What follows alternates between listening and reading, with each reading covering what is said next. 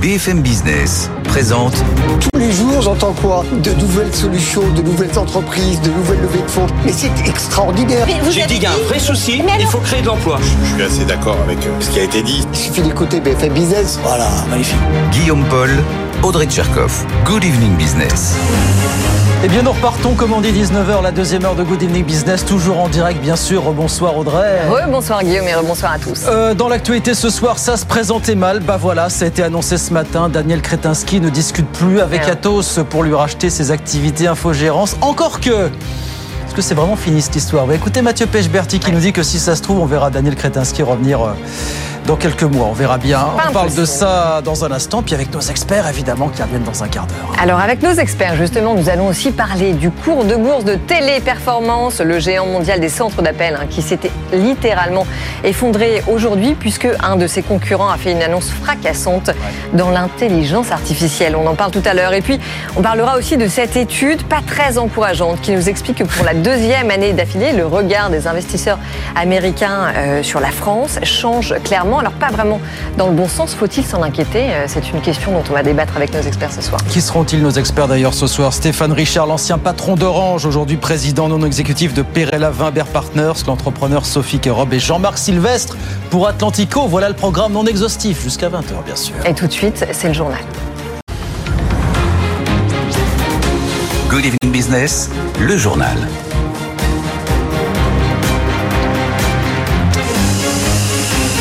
Donc été officialisé ce matin, ça n'a pas été une franche surprise. Atos a annoncé qu'il ne négociait plus avec Daniel Kretinsky, qui ne rachètera donc pas ses activités euh, infogérance, à moins que cette histoire ne soit pas totalement terminée. Mathieu Pechberti. Et bien sûrement pas. Effectivement, comme vous le dites, euh, cette euh, rupture de négociation était effectivement attendue depuis presque plusieurs mois, j'ai envie de dire. Et en fait, on voit bien qu'à la fois Daniel Kretinsky, mais aussi tous les acteurs autour du dossier Atos, on pense à Airbus qui est en train de négocier euh, cette fois le rachat des activités de cybersécurité, hein, celles qui sont dites stratégiques par le gouvernement, ou encore le premier actionnaire d'Atos, hein, David Layani, le patron de, de OnePoint. Tous entre guillemets attendent en réalité que la mandataire qui a été nommée, hein, Hélène Bourboulou se positionne sur le dossier. C'est-à-dire qu'Atos doit renégocier sa dette, hein, plus de 3 milliards et demi d'euros de dette à, à, refinancer euh, d'ici 2025. Elle doit renégocier avec ses banques et les autres créanciers. Et tous les acteurs du dossier donc attendent de savoir ce que Hélène Bourboulou euh, va décider en termes de reprise d'activité d'Atos, en termes d'écrasement de la dette, en termes de nécessité à réinvestir dans la société. Et oui, effectivement, Daniel Kretinsky reviendra sûrement dans le dossier. Son entourage, en tout cas, nous explique qu'il reste toujours intéressé par ces activités. Ce qui posait d'infogérance, pardon. Euh, ce qui posait problème là, c'était finalement les conditions de cette opération qui avait été euh, à la fois critiquée par euh, euh de nombreux actionnaires et qui avait euh, non seulement déclenché également des plaintes au pénal de la part d'un petit actionnaire qui s'appelle Alix pour corruption. Bref, tout ça pour dire qu'on va encore devoir attendre quelques semaines dans ce dossier pour savoir qui va véritablement se positionner autour du dossier Atos, mais on reverra vraisemblablement Daniel Kretinsky. Mathieu Pechberti tout à l'heure avec nous sur BFM Business. On parlera bien sûr de ce dossier Atos dans quelques minutes avec euh, nos experts. 19h04, je vous le disais dans l'actualité de ce mercredi, sale journée pour Téléperformance, le géant mondial des centres d'appel. Le titre a dévissé de 14% à la Bourse de Paris. Pourquoi? Parce qu'un concurrent suédois a communiqué la nuit dernière sur ce que l'intelligence artificielle pouvait désormais lui apporter. Et c'est vrai que ça risque de donner un sacré coup de vieux au groupe français. Hélène Cornet. C'est une petite révolution dans le monde des appels et services après-vente. Klarna a déployé son assistant virtuel alimenté par OpenAI au niveau mondial depuis un mois et il fait apparemment des merveilles. Il en est déjà à 2,3 millions de conversations, l'équivalent du travail de 700 agents à temps plein. De quoi générer 40 millions de dollars de bénéfices supplémentaires pour le groupe suédois, spécialiste du paiement différé. Un assistant disponible sur 23 marchés, 24 heures sur 24 et 7 jours sur 7. Il communique en 35 langues et il est capable de répondre à toutes les demandes et de gérer aussi les retours et les remboursements. La fonctionnalité est un tel succès que la FinTech envisage désormais de s'introduire en bourse. Bref, un sérieux avertissement pour le secteur qui a fait paniquer les investisseurs. Téléperformance dit ne pas arriver aux mêmes conclusions. Le leader mondial de la relation client rappelle d'ailleurs avoir déjà intégré l'intelligence artificielle dans ses solutions et va booster sa recherche et développement pour conforter son avance. Hélène Cornet, dans l'actualité des entreprises ce soir, on apprend que le promoteur français Nexity va engager un plan de sauvegarde de l'emploi cette année face à la crise de l'immobilier euh, dans le neuf.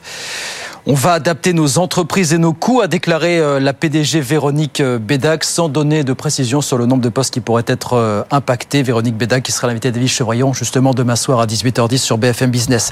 Encore une belle année pour la SNCF qui a dégagé un bénéfice net l'an dernier d'1,3 milliard d'euros. C'est moins, cela dit, que les 2,4 milliards enregistrés l'année 2022 qui avait été une année record. Et puis, cette étude qu'on regarde tous les ans avec beaucoup d'intérêt, quel regard les investisseurs américains portent sur la France?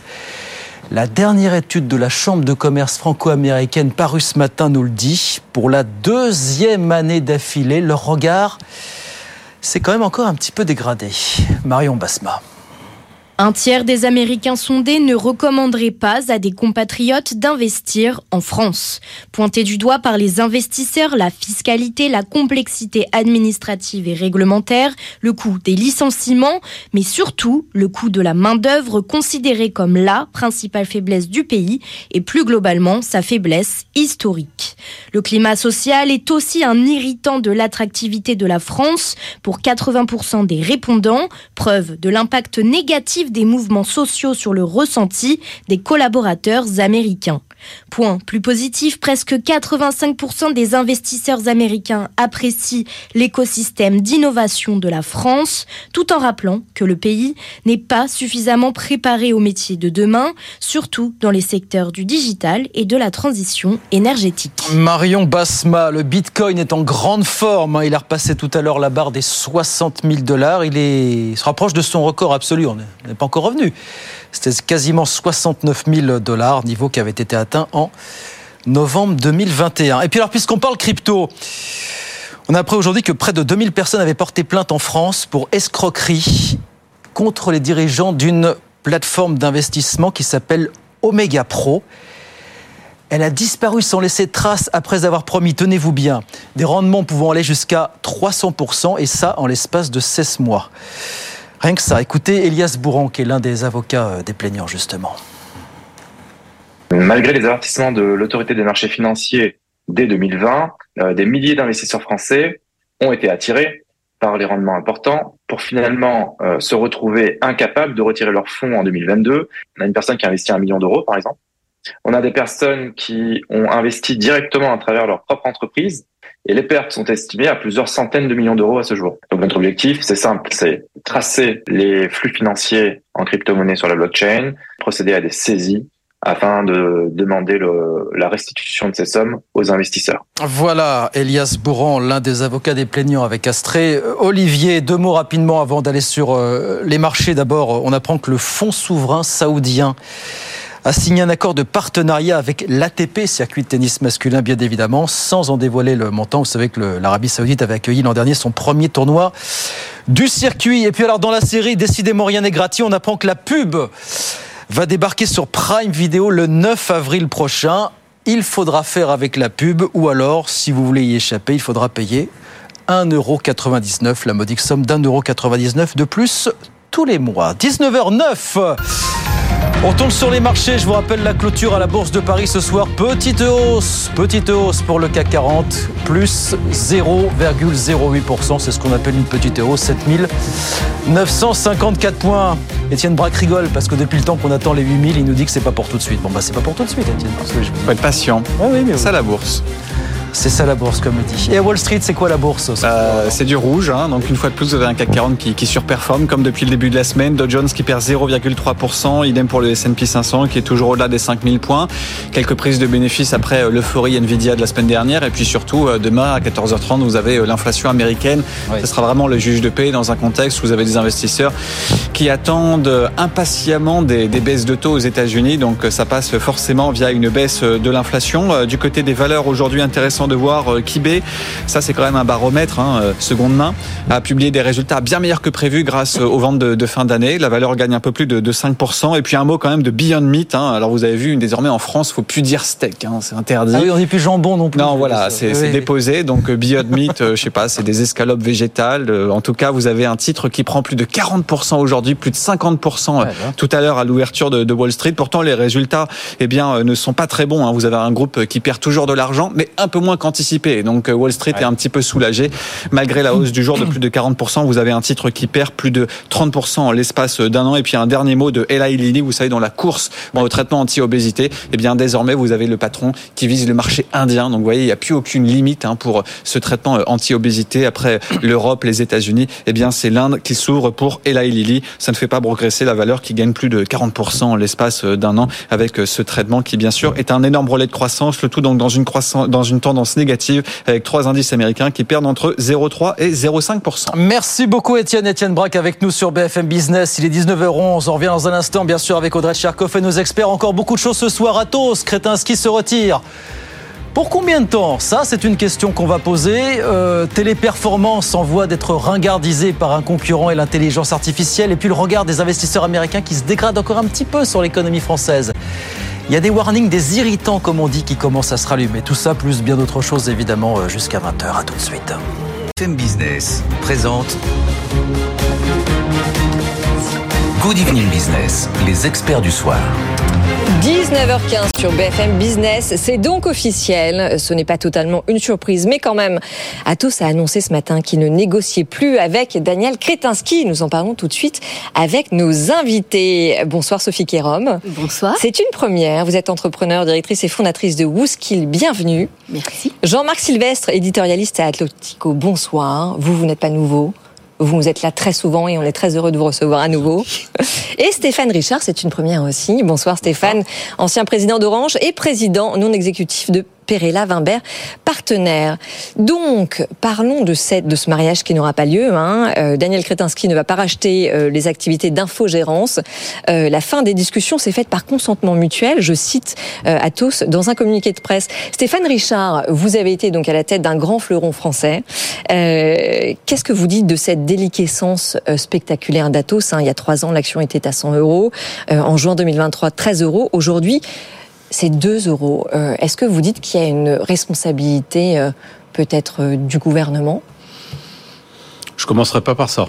Alors, vous commenceriez par quoi? Je commencerai par vous dire que sur ce dossier-là, je, ne, je limiterai, je dirais, mes analyses au minimum parce qu'il se trouve que la, à la banque pour laquelle je travaille est un des conseils d'Atos. Alors, conflit d'intérêt. Du conseil d'administration actuel, donc pas. Oui. Je vais rester un peu sur des généralités. Non la première chose qu'il faut observer, c'est que euh, l'histoire d'Atos, c'est pas euh, c'est pas lié au secteur d'activité euh, d'Atos. Il, y, a beaucoup d'entreprises du secteur IT qui qui sont très performantes en France, Capgemini, Soprasteria.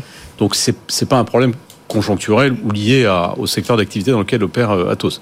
C'est vraiment pour moi une chronique d'une entreprise avec certainement une succession d'erreurs. Euh, c'est clair, d'erreurs peut-être un peu stratégiques ou d'erreurs d'anticipation sur les évolutions de fond de ce métier, notamment le passage au cloud, qui a été euh, le phénomène euh, qui a complètement disrupté ce, secteur. Katos a, pas vu venir, certainement. Il a investi trop longtemps dans les métiers anciens, les métiers de l'infogérance, avec des acquisitions aussi probablement un peu cher payées et surtout financées par de la dette. Euh, et a manqué un peu ce virage du, du, du cloud. C'est avec une structure de coût aussi, il faut le dire, euh, qui, euh, qui, est très différente de ses concurrents, puisque l'essentiel des, des, effectifs d'Atos, ils sont en Europe. Oui. Et en France, enfin en France, pas seulement en France, d'ailleurs en Europe, là où Capgemini a plus de 100 000 salariés en Inde, par exemple. Donc, faire des métiers d'infogérance quand on a une structure de coût d'un pays européen et dans un monde qui est en train de migrer à vitesse accélérée vers le cloud, c'est sûr que c'est quand même très compliqué. À côté de ça, il y a, des, il y a aussi des pépites chez Atos. Euh, il faut le dire, et, notamment euh, cette unité qui s'appelle BDS. Big Data et Sécurité, donc. Hein, voilà. Euh, dans, le, dans le domaine de la cybersécurité. Mhm. Il y a de très grandes compétences chez Atos. Très grandes compétences. C'est vrai que c'est un, une entreprise sensible en, dans la mesure où elle fait un certain nombre de travaux sensibles pour des clients particuliers public. Supercalculateur dans le nucléaire et la défense. Oui, alors après, il y a aussi des supercalculateurs, qui sont encore une autre histoire. Oui, mais ça, c'est important de le mentionner parce que c'est la seule entreprise à avoir ce savoir-faire-là, en tout cas sur le sol européen. Oui, mais vous savez d'où ça vient. Hein ça vient de l'acquisition de Bull par euh, Atos il y a quelques années, sous l'égide de Thierry Breton, qui était le président de l'époque. Donc il y a effectivement ce, ce département des supercalculateurs qui en fait une entreprise sensible, mais pas forcément une entreprise rentable. Parce que euh, faut quand même aussi voir que les supercalculateurs, c'est un, développement euh, qui exige énormément de moyens, beaucoup d'investissements, avec des perspectives de rentabilité très très éloignées. Donc euh, il faut regarder quelle est la réalité financière de tout ça, en fait. Hein. Et vous avez des métiers qui sont en croissance, mais assez peu rentables. Mm. Je pense à la cybersécurité. Vous avez des métiers historiques qui sont en décroissance, avec une rentabilité qui est sous pression à cause de la structure de coûts. Et vous avez les supercalculateurs qui sont très intéressants, importants politiquement, souveraineté, etc., mais qui seront rentables peut-être. Non, mais la rentabilité financière, vous avez raison, on en parle. Jean-Marc, est-ce que scinder l'entreprise, justement, ce n'est pas l'affaiblir? Non, c'était pas l'affaiblir, c'était lui trouver un moyen de euh, de survivre, hein. euh, notamment toute la partie rentable. Euh, et il fallait traiter euh, l'autre partie à part. Je suis totalement d'accord avec ce que vient d'expliquer Stéphane Richard, c'est que le gouvernement, on va pas lui chercher des responsabilités dans ce domaine, même si l'entreprise travaillait pour l'État, c'est-à-dire pour le ministère de la Défense, pour le nucléaire. Ça, c'est une erreur de stratégie, c'est une erreur de management. Donc on a perdu trop de temps à essayer de mener un spin-off. On a, mené, on a perdu trop de temps à essayer de mener une scission qui ne pouvait pas sur le papier bien se passer. Bah, c'est-à-dire que, je trouve que Stéphane Richard a très bien expliqué. Ils se sont engagés euh, dans l'infogérance très fortement. C'est quoi? C'est qu'ils ont qu'ils ont pris un portefeuille de clients auprès des entreprises pour gérer leurs leur serveurs. En gros, c'est ça. Hein et, et, sans s'apercevoir que derrière, il y avait peut-être des Microsoft ou des Google qui allaient inventer le cloud et qui prendraient en gestion ces serveurs-là. Donc ils se sont retrouvés euh, sans clients. Les clients euh, ont dit, bon non, euh, c'est moins cher là-haut et c'est plus fiable. Donc euh, ils sont partis. non mais d'accord, non mais juste, pardon. Est-ce que ce, non mais est-ce que ce n'est pas la responsabilité du gouvernement de protéger ces fleurons industriels français, surtout quand ils sont indispensables à la fois à la défense et à la sécurité du pays? Non, écoutez Audrey, n'allez pas chercher le gouvernement à chaque fois qu'il y a quelque chose qui ne va pas. C'est la responsabilité du conseil d'administration. C'est la Donc le sujet de souveraineté, euh, notamment enfin industrielle, sur les sujets encore une fois de sécurité, ce n'est pas la responsabilité des, pouvoirs bah, publics. Le sujet sur le sujet de la souveraineté euh, industrielle et de, il y a, des, moyens de contrôle, il y a des moyens de surveillance. Il y a, il y a bon, on peut toujours, mais le, il y a, quand même un conseil d'administration.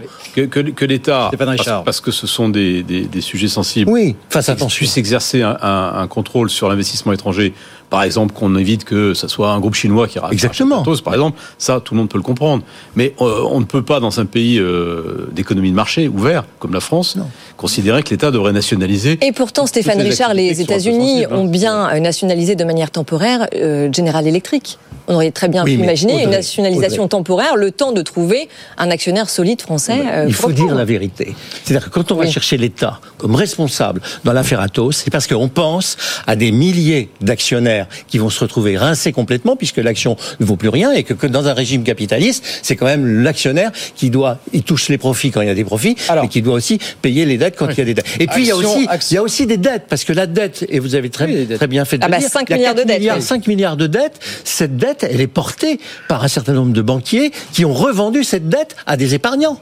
Vous êtes d'accord hein, euh, Action, euh, action qui a perdu 70% de sa valeur. Oui, alors il y a l'action et il y a les, valorisations qui est tombée à 265 millions d'euros. Il y a les fonds qui portaient la dette. Sophie Kérob, comment est-ce que vous regardez ce dossier Atos, vous, aujourd'hui Alors moi, je le regarde un petit peu comme mes, mes amis. Ça a été parfaitement résumé. Ce qui est terrible, c'est que c'est un cercle vicieux. C'est-à-dire qu'avec tout ce qui se dit, tout ce qui se passe et la situation critique d'Atos, comment peut-elle se relever? Quand vous avez Casino qui est dans une situation critique, le, le, le consommateur ouvre la porte du magasin tous les jours. Oui. C'est pas parce que dans la presse on dit que euh, Casino euh, euh, est en situation très très grave qu'on arrête du jour du jour au lendemain de commander. Par contre, là, les clients d'Atos actuels et ceux avec lesquels les commerciaux essayent de négocier des contrats, comment ils vont réagir? Ils vont pas y aller. Donc, ce, ce n'est que précipiter la chute. Et là où peut-être il y aurait un effort du gouvernement, euh, c'est pas d'aller sauver Atos et de jouer le rôle d'un président, mais peut-être que dans l'effort de renégociation euh, qu'il y a avec les 22 banques. Euh, euh, peut-être que là, l'effort, peut être un petit peu aidé par l'État. Il peut peser de tout son poids pour essayer de faire en sorte que, cet accord soit trouvé. Les contrats se sont raréfiés à la vitesse de la effectivement. Et, et que du coup, on envoie un message au marché qui dise, écoutez, on laissera pas tomber Atos. Euh, voilà, sans pour autant jouer le rôle du, mais du, le maire. Oui, oui, c'est exactement oui, oui, absolument, absolument. Mais on sent que le colbertisme industriel, euh, enfin, n'existe plus vraiment. Alors, enfin, il s'intéresse. C'est une bonne nouvelle, moi, je trouve. Ouais. oui. Oui, enfin, c'est pour ça que Technip, euh, et c'est pour ça que Alstom, et c'est pour ça que. Et on a à l'intérieur d'Atos toute une partie d'activité dont on ne sait pas comment elle peut revivre, puisqu'elle est complètement décalée par rapport aux forces du marché. Toute l'infogérance est foutue. Non. Bah, à terme, à terme, en tout cas, euh, il faut qu'elle se transforme très ah profondément et et oui, qu'elle prenne en compte. Mais toute la partie cybersécurité, toute la partie. Non, mais ça peut Est-ce que l'avenir de cette activité infogérance s'intéresse les pouvoirs publics? On entend dire, bon, bah, du côté, que le, du côté du moment que la cybersécurité et le big data sont entre les mains d'Airbus, qui devrait être le cas a priori, est-ce que l'infogérance. Et les supercalculateurs, est-ce que l'infogérance, bon, est-ce que c'est pas secondaire finalement? Ah, mais l'infogérance gère toutes les données personnelles de tous les Français sur les sujets des impôts, de l'URSSAF, de la santé. Euh, ça me semble quand même hautement stratégique, non? Bien. Oui, enfin, il y a aussi des, milliards de données euh, qui passent euh, chez Google, chez Microsoft. Et euh, eh ben, c'est bien pour ça qu'il ne faut pas en rajouter. À, pas véritablement de droit de regard. non, c'est-à-dire que, une fois de plus, que l'État s'intéresse ou se préoccupe de la situation, oui, et c'est le cas. Je mm. crois pouvoir dire que l'État est très attentif à ce qui se passe chez Atos, mais c'est pas forcément par le biais d'une nationalisation d'une entreprise comme ça que qu'on va atteindre l'objectif. Et puis, il n'y a pas de limite. Parce qu'aujourd'hui, on parle d'Atos. Euh, demain, ça peut être un autre secteur où il y aura aussi des, des, choses sensibles. Euh, donc, Donc, pas de nationalisation temporaire. On a quand même le comité interministériel de restructuration industrielle qui est sur le qui est sur le dossier aujourd'hui, qui regarde ça de, très très près. Bien, voilà pour ce dossier Atos. Euh, cette étude, alors qu'on regarde tous les ans, on on pouvait pas ne pas en parler ce soir évidemment avec euh, avec nos invités. Quel regard donc les investisseurs américains portent sur la France?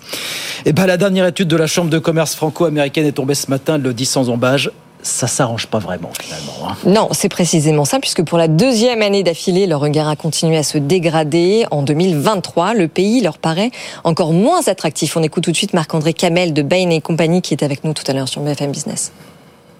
On est dans un contexte mondial qui est très chahuté, inflation, taux d'intérêt en augmentation, euh, des problèmes d'approvisionnement, des conflits euh, en Ukraine, au Moyen-Orient. Et donc, il y a un, contexte qui met une pression sur la performance économique des entreprises. Dans ce contexte-là, les, irritants historiques de la France remontent à la surface. C'est d'abord le coût global du travail. Euh, et donc là, on peut parler de fiscalité ou pas, mais il y a dans le coût du travail des charges sociales et tout un tas de prélèvements en fait. Et il y a la complexité administrative. Oui, alors donc les, faiblesses historiques de la France remontent enfin à la surface parce que euh, l'administratif euh, et les normes qui s'empilent et le coût du travail, c'est quand même pas nouveau. Sophie Kérom Non, c'est pas nouveau du tout. Donc euh, voilà, ça on connaît depuis longtemps. Euh, il y a quand même des facteurs qui sont peut-être un peu nouveaux. il y en a un en particulier qui n'a pas été cité là, mais c'est celui de l'insécurité, qui ressort quand même beaucoup. Qui est sorti en une étude qui est parue il y a un mois. Hein, oui, tout à fait. qui est moins apparemment moins, moins qui, qui, est moins voilà cité, mais qui est néanmoins un facteur important. moi, j'ai vécu trois ans aux États-Unis. Alors à l'époque, c'était les grèves qui étaient la tâche noire de la France et qui le reste. Oui, c'est ça. Euh, qui le reste. Ça, ça, ne change pas. Ça ne change pas. On peut peut-être dire que ça s'aggrave même. Euh, mais c'est vrai que le problème de l'insécurité, c'est quelque chose qui est extrêmement fort en ce moment sur le territoire et pas simplement euh, dans les conflits qui nous opposent. On nous dit la France reste sur la première place en matière d'attractivité en Europe. Mais on posait la question tout à l'heure est-ce que c'est pas par défaut quand on sait ce que sont les difficultés bah, de l'Allemagne aujourd'hui sur le plan économique, quand on sait que le Royaume-Uni n'est plus vraiment là, Brexit oblige finalement. Comment est-ce que vous regardez aujourd'hui Oui, moi je pense qu'il y a eu après l'élection d'Emmanuel Macron en 2017 2017, euh, il y a eu un engouement pour la France. Euh, assez incroyable d'ailleurs, hein, et, très spectaculaire. Moi, à l'époque, je participais à toutes les, les grands messes. Euh, Choose France, Château de Versailles, etc. Tout le monde se pressait là, il fallait absolument y être. Les gens faisaient l'étape à Paris avant d'aller à Davos, hein, c'était organisé comme ça. il y avait plein de grands patrons américains qui chantaient les, louanges de la France. Donc on a, on a eu une lune de miel, un peu entre cette communauté d'investisseurs étrangers et la France incontestablement, euh, elle, a résisté quand même, il faut le dire, euh, aux Gilets jaunes, euh, à la réforme des retraites, au Covid, mm. Qui a été globalement jugé plutôt bien, bien, euh, comme bien géré. Alors à quel prix Mais ah, oui, mais en tout cas bien géré pour les entreprises mmh. qui ont été quand même très protégées. Quoi qu'il en coûte, euh, certes, il a coûté cher, mais au moins il a quand même protégé les entreprises et le travail de façon assez exceptionnelle et l'éducation. Ça, c'est un point aussi qui est très important, euh, notamment pour les, les expatriés qui sont en France. Le fait que le système euh, scolaire éducatif ait continué à fonctionner en France, grande différence avec tous les pays qui nous entourent, ça a été un, des éléments très, très importants. Donc tout ça, moi, je crois que euh, ça, reste fort. Oui, mais euh, enfin, pardon, parce que euh, la politique de l'offre, qui a été en effet un axe majeur de la politique économique d'Emmanuel Macron en 2017, cette politique de l'offre, elle n'est pas remise en question aujourd'hui. Alors pourquoi ça pèse plus sur le deuxième quinquennat, en tout cas au regard des investisseurs américains, que lors du premier quinquennat? Jean-Marc Sylvestre Je crois que ça, ça, ça le, le, deuxième quinquennat pâtit un peu de, de, de, de l'image politique qui s'est dégradée, de la situation politique qui s'est dégradée, les difficultés qu'on a pu avoir, euh, que le président a pu rencontrer, qui s'est même provoqué d'ailleurs parfois euh, tout seul d'ailleurs. Euh, mais mais sinon, les fondamentaux de ce qui était la politique d'offre pendant le premier mandat, bah, ils sont restés. On n'a pas eu d'augmentation d'impôts sur les, les entreprises, il n'y a pas eu d'alourdissement, etc. Non, je crois que les impôts de production oui, enfin, bah qui ne sont pas supprimés, mais qui sont simplement décalés. Oui, oui, on les a pas, on les a mm. pas augmentés en tous les cas. Mais ce que, ce que, ce que je veux dire, c'est que bon, la, la, la, France, comme toute l'Europe, est coincée là aujourd'hui entre une conjoncture américaine qui est hyper florissante, hein, euh, avec euh, des perspectives notamment euh, de, de, relance, euh, je pense, d'attractivité. Avec l'IRA américain. Avec l'IRA américain, euh, qui attire énormément les investisseurs et qui mm. braque les projecteurs sur le continent américain. Et et puis euh, la France est coincée par euh, la guerre en Ukraine, enfin comme toute l'Europe d'ailleurs, par la guerre en Ukraine, les problèmes de, les problèmes d'énergie, les problèmes tout ça. Euh, donc je crois que, écoutez, tout ça, l'année 2024 va être compliquée en termes de conjoncture, c'est évident, hein, mais le, le, sentiment qu'auront les étrangers, notamment les Américains, peut aussi changer. Il suffit que les Jeux Olympiques soient une réussite. oui, oui, absolument. Et vous verrez qu'en septembre, tout le monde repartira que. Euh... Enfin, on reste quand même, et ça c'est plutôt la bonne nouvelle, la première porte en termes d'investissement en Europe euh, pour les investisseurs américains. Sophie. Exactement, et ça c'est quand même un, un, point très fort. Euh, mais c'est vrai que, comme on le disait, il faut regarder ça au, au, au vu du monde. Et euh, il y a euh, les États-Unis qui restent un, un voilà un un, pays extrêmement dynamique. Et puis il y a l'Asie. Il y a l'Asie, euh, il y a le Vietnam, il y a la Thaïlande, qui sont euh, voilà des pays très attractifs en termes d'investissement pour les Américains. Donc euh, il suffit qu'il y ait un équilibre qui change un petit peu, et, la France va ressortir encore plus. Moi, je crois voilà. qu'il y, a une inquiétude en fait, qui est née. Parce que là, on parle d'une de, de, population qui prend des décisions d'investissement à long terme. Quand on crée une entreprise, une usine en France ou qu'on installe un siège, une filiale, c'est pour 10 ans, pour 15 ans. Et, donc cette dimension long terme est très importante. Et moi, je pense que depuis deux ans, on va dire à peu près, il y a une forme d'inquiétude sourde un peu qui, est, à nouveau là euh, en France, qui a, a beaucoup de, raisons, je pense d'ailleurs. Mais une des raisons, à mon avis, c'est le fait que euh, euh, la soutenabilité financière du pays, sa dette publique, ses finances publiques, sont une source d'inquiétude pour ces, pour ces investisseurs. Pas directement pour leur, pour leur projet, mais parce que c'est difficile de dire, on ne va pas augmenter les impôts, comme on l'entend encore aujourd'hui. Quand on voit la dette qui explose, quand on voit les intérêts de la dette qui vont représenter d'ici deux ou trois ans 70 euh, milliards d'euros par an, Premier poste il y a un moment, ils ne pourront pas tenir Avec une trajectoire de dépenses qui a réussi à convaincre les agences de notation, mais, pas les mais investisseurs. Tout ça est quand même fragile et un peu, un peu incertain. Mm. Et, si vous voulez, ce, pacte qu'il y avait euh, en France avec des prélèvements obligatoires très élevés, les plus élevés au monde, une fiscalité quand même très très lourde, et on regarde ça, des services publics de grande qualité, ce pacte, il est quand même très fissuré. Parce que la dette publique très lourde et les impôts très lourds, on les a. Mm. Par contre, la qualité des services publics, tous les jours, eh on a. Euh, je, je, je, suis totalement d'accord avec ça. Il y a le sentiment euh, par les investisseurs étrangers du fait que la France ne prépare pas l'avenir. Euh, C'est-à-dire que son endettement, qui est important, qui est soutenu, qui est financé, mm. qui pose pas de problème a priori, euh, ne participe pas à l'investissement et ne participe pas. Il participe au fonctionnement des dépenses courantes. Hein, C'est un, un, investissement. C'est un endettement de, euh, de, dépenses courantes, mais ne participe pas à l'investissement. C'est-à-dire que l'épargne française ne contribue pas à l'investissement et à la productivité. Une épargne historique. Et c'est une épargne historique. Et, et, et le, le, problème, le, le fait qu'on ait raté la, la, la, la réforme des retraites et pour beaucoup dans, dans, dans, la, dans la dégradation de, de, de l'image. Beaucoup d'étrangers. Parce que on, a quand même raté... assez vite sur la réforme des retraites. ça pour ça. Oui, oui. On, ça se trouve. on y reviendra bien assez vite, ça se trouve. On y reviendra. Oui, il faudra qu'on y revienne. On n'échappera pas à un système par capitalisation. Allez, pour, pour, pour, pour satisfaire le, le rappel des Allez, 19h32, voilà pour cette étude Amcham. Oui, 19h32 déjà sur BFM Business. BFM Business présente Good Evening Business, les experts du soir. 19h35 sur BFM Business, un mot rapide d'un sujet qui est revenu au galop lors des dernières grèves à la SNCF. Faut-il réformer le droit de grève ou pas? Euh, Éventuellement l'interdire à certaines périodes, comme c'est le cas en Italie. On en parle avec Stéphane Richard, Sophie Kérom et Jean-Marc Sylvestre. On en parle parce que vous savez que les Républicains ont fait circuler une proposition de loi pour l'interdire en cumulé 60 jours par an. Oui, mais ça c'est non, a dit ce matin le nouveau ministre des Transports, Patrice Vergrit. Écoutez ce qu'il en disait. S'il y avait des périodes, il faudrait les choisir. Et qu'est-ce qu'on privilégie, les vacances ou alors le quotidien des Français? Moi, je préfère en appeler à la responsabilité des acteurs. Vous savez, la SNCF fait partie de notre patrimoine national. C'est un joyau, je le dis très souvent. Et donc, ça appelle la responsabilité. Responsabilité de la direction, pour animer un dialogue social sérieux, faire des propositions sérieuses, écouter les salariés, mais aussi responsabilité au niveau des syndicats. Effectivement, la grève à la SNCF, parce qu'on tient le pouvoir de circuler des Français, le, la capacité à pouvoir euh, se déplacer librement en France, qui est aussi un droit.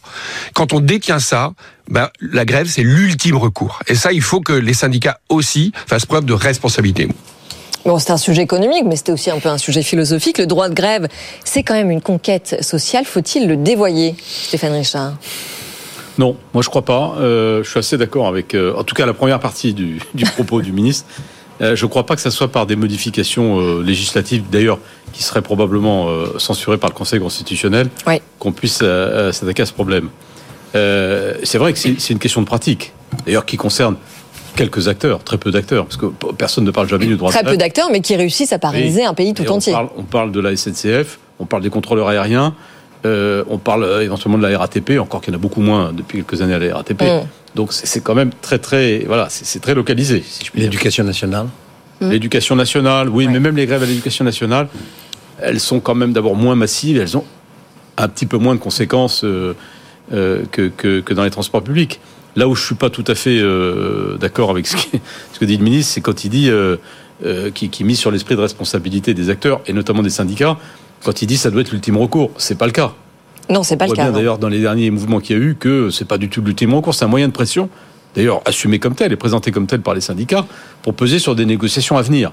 Donc c'est pas du tout un ultime recours. Donc c'est incontestable qu'il y a une gréviculture dans quelques entreprises françaises, dont il faut bien le dire quand même la SNCF. Oui. Euh, et, et, et, ça, c'est vrai que c'est un, un, un, vrai problème. Euh, je ne pense pas que ce soit par une modification législative qu'on le résolve, ce problème. C'est effectivement euh, par, euh, je dirais, la, la transformation de l'entreprise, mmh. les projets de la SNCF. Euh, et, et, alors, non, mais ça peut être un ultime recours quand il y a euh, un, un, service minimum en place, ou alors en effet, comme c'est le cas en Italie, où les grèves dans les transports sont interdites en période de, de fort trafic, donc en effet les vacances. Notamment les vacances, Sophie Kérob, oui. Oui, bah, notamment les vacances, bah, on vient de le vivre. Hein. Oui. on vient de le vivre. Euh, non, je pense que faire appel à l'esprit de responsabilité de chacun, c'est un leurre, effectivement, parce qu'une grève n'a d'impact que si elle paralyse euh, le bah, pays. oui, ou voilà, donc, oui. le but du jeu quand on fait une grève, c'est que ce soit extrêmement pénible. Et, oui. et, et c'est comme ça qu'on a un pouvoir de négociation. Donc, euh, cette partie-là du discours, moi non plus, je n'y adhère pas. Après, dévoyer le droit de grève, non, mais l'encadrer, euh, pourquoi pas? Voilà. Euh, donc là, il était question de 60 jours qu'on puisse imposer. Est-ce que c'est le bon nombre de jours? 60 jours maximum, voilà. Maximum par période de 15 jours. Est-ce que c'est la bonne formule ou pas? Trouver un moyen d'encadrer et d'assurer une continuité de service pour les Français, oui, ça me paraît être une bonne idée. Est-ce qu'il ne faut pas déjà s'assurer que ce qui est, ce qui, ce qui est, euh, ce qui prévaut dans la loi est respecté sur le terrain, véritablement, le, le service minimum aujourd'hui, Jean-Marc, avant de s'atteler effectivement à mettre oui, en place oui, quelques 60 jours de... Effectivement, euh, euh... checker cet aspect, des, cet aspect des choses. Mais vous avez raison, une grève de, est utile que si elle, que si elle bloque, hein, si elle gêne. Sinon, ils ne feront pas grève. Ils n'auraient pas intérêt à faire grève. Il faut changer les centres d'intérêt parler de responsabilité ou de morale, je ne suis pas sûr que, que ce soit. Bon, ça, c est, c est, ça fait très bien sur un plateau de télévision, mais je pense pas que ce soit très efficace. Efficace. D'accord. à part peut-être dans les hôpitaux, je trouve que les hôpitaux, le personnel hospitalier, a un sens des responsabilités et, et sur le sur l'organisation du travail, et ça pose pas trop trop de problèmes ou de dysfonctionnement du, du service. Non, je crois qu'il faut en revenir. Vous avez mille fois raison, Stéphane Richard, mais, mais dites-le franchement, il faut modifier l'organisation et le statut interne de la SNCF de façon à ce que ni l'entreprise ni les salariés n'aient intérêt à faire grève, ou s'ils ont intérêt à faire grève, ils aient des répondants en face capables de leur répondre. Et qu'est-ce qu'il faut faire changer ben, Il faut introduire un peu de concurrence. Hmm. Hein, c'est un mot tabou. C'est un. Il existe la concurrence. Non, hein, non, non. Bah, non elle, existe, elle, elle, tâtonne, elle, tâtonne. elle, est symbolique. Oui, elle est symbolique. En France, elle est symbolique. Bah oui, alors, alors, attends, non, mais c'est une question intéressante. Est-ce que c'est est -ce c'est une question de concurrence qui, en effet, n'existe pas vraiment dans le secteur, Stéphane? Ah, Je crois que c'est très lié à ça aussi, et quand même, oui. Vous savez, moi, j'ai l'exemple des télécoms. Hein. Ah oui. Un petit peu le secteur, un secteur très concurrentiel pour le coup. Secteur très concurrentiel. Alors, la notion de grève. Euh, la télécom est, pas très pertinente parce que. Elle était quand même plus vive dans la télécom quand vous y étiez. Hein. Comment? Elle était quand même plus vive la concurrence dans les télécoms. Bah oui, non, mais c'est ça. Mais pourquoi? Parce que le secteur des télécoms a été ouvert à la concurrence euh, à la fin des années 90. Ouais. Euh, ça a été une révolution. Hum. Tous les opérateurs historiques ont dû s'adapter à ça très vite. Une révolution positive. Une révolution, euh, oui, positive pour, pour le consommateur. Oui pour l'investissement, pour le secteur. Je crois qu'on peut dire ça. Mm. Euh, il y aurait beaucoup à dire sur l'état des télécoms, mais on n'est pas là pour en parler ce soir.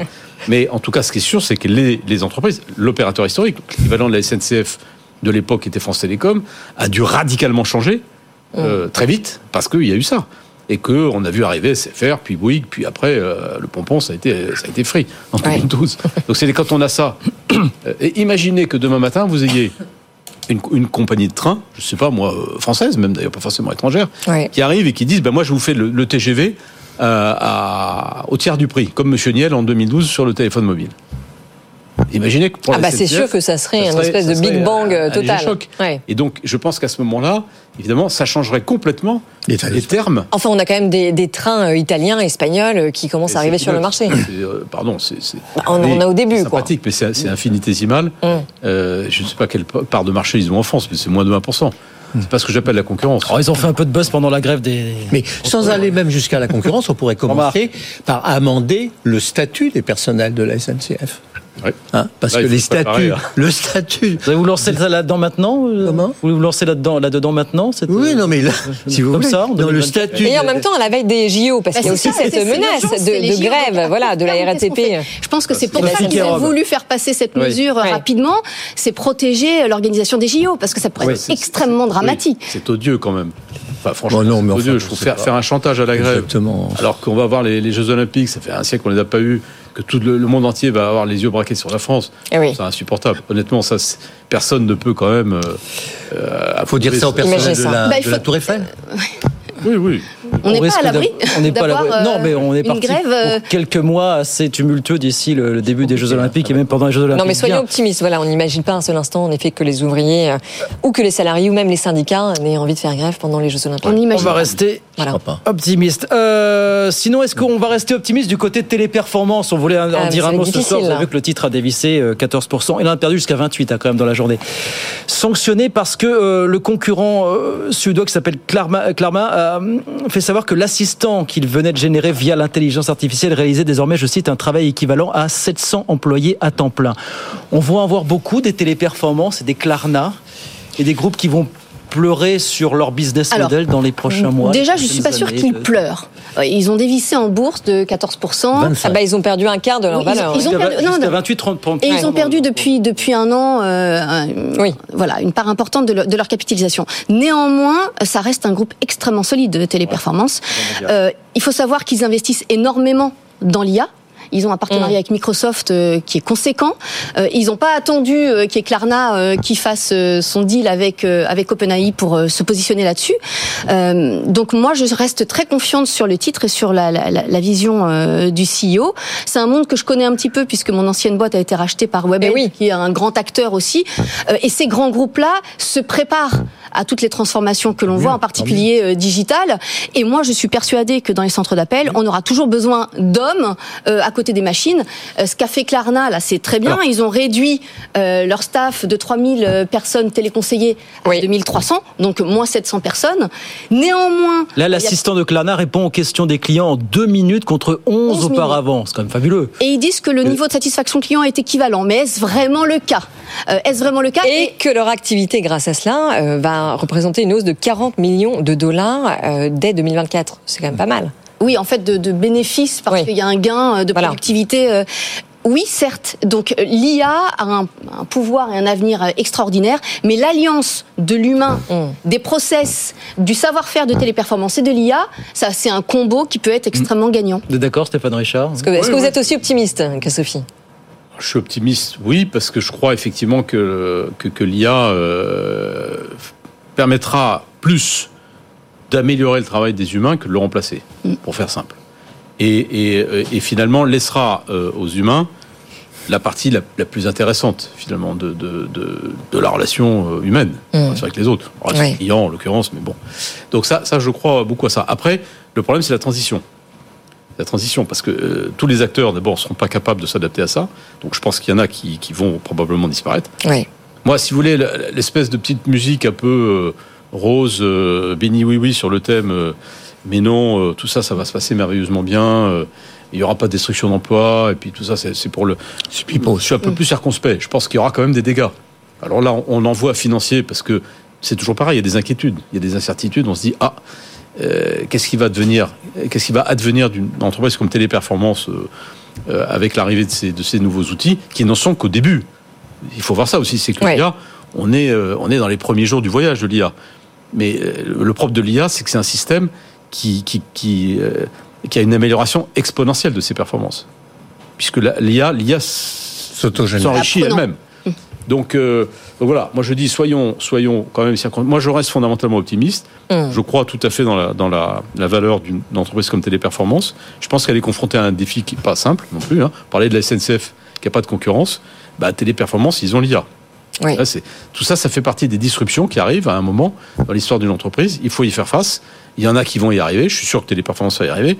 Peut-être que tout le monde ne va pas y arriver. Et en tout cas, ça nécessitera des transformations assez Donc d'autres tempêtes boursières euh, potentiellement. Euh, Non, non, mais quand on, était, attendre. quand on était étudiant, on, on- on avale la destruction créatrice de Schumpeter. C'est un vrai délice. Mais euh, sur le terrain, on s'aperçoit bien que euh, le problème, c'est la, c'est la transition. hein. Il n'y a pas que, il n'y a pas que chez les performances. hein. Au salon de l'agriculture, ils sont dans, ce- dans cette situation hein. Euh, aujourd'hui. La crise, c'est une crise de productivité, de compétitivité. Il faut transformer.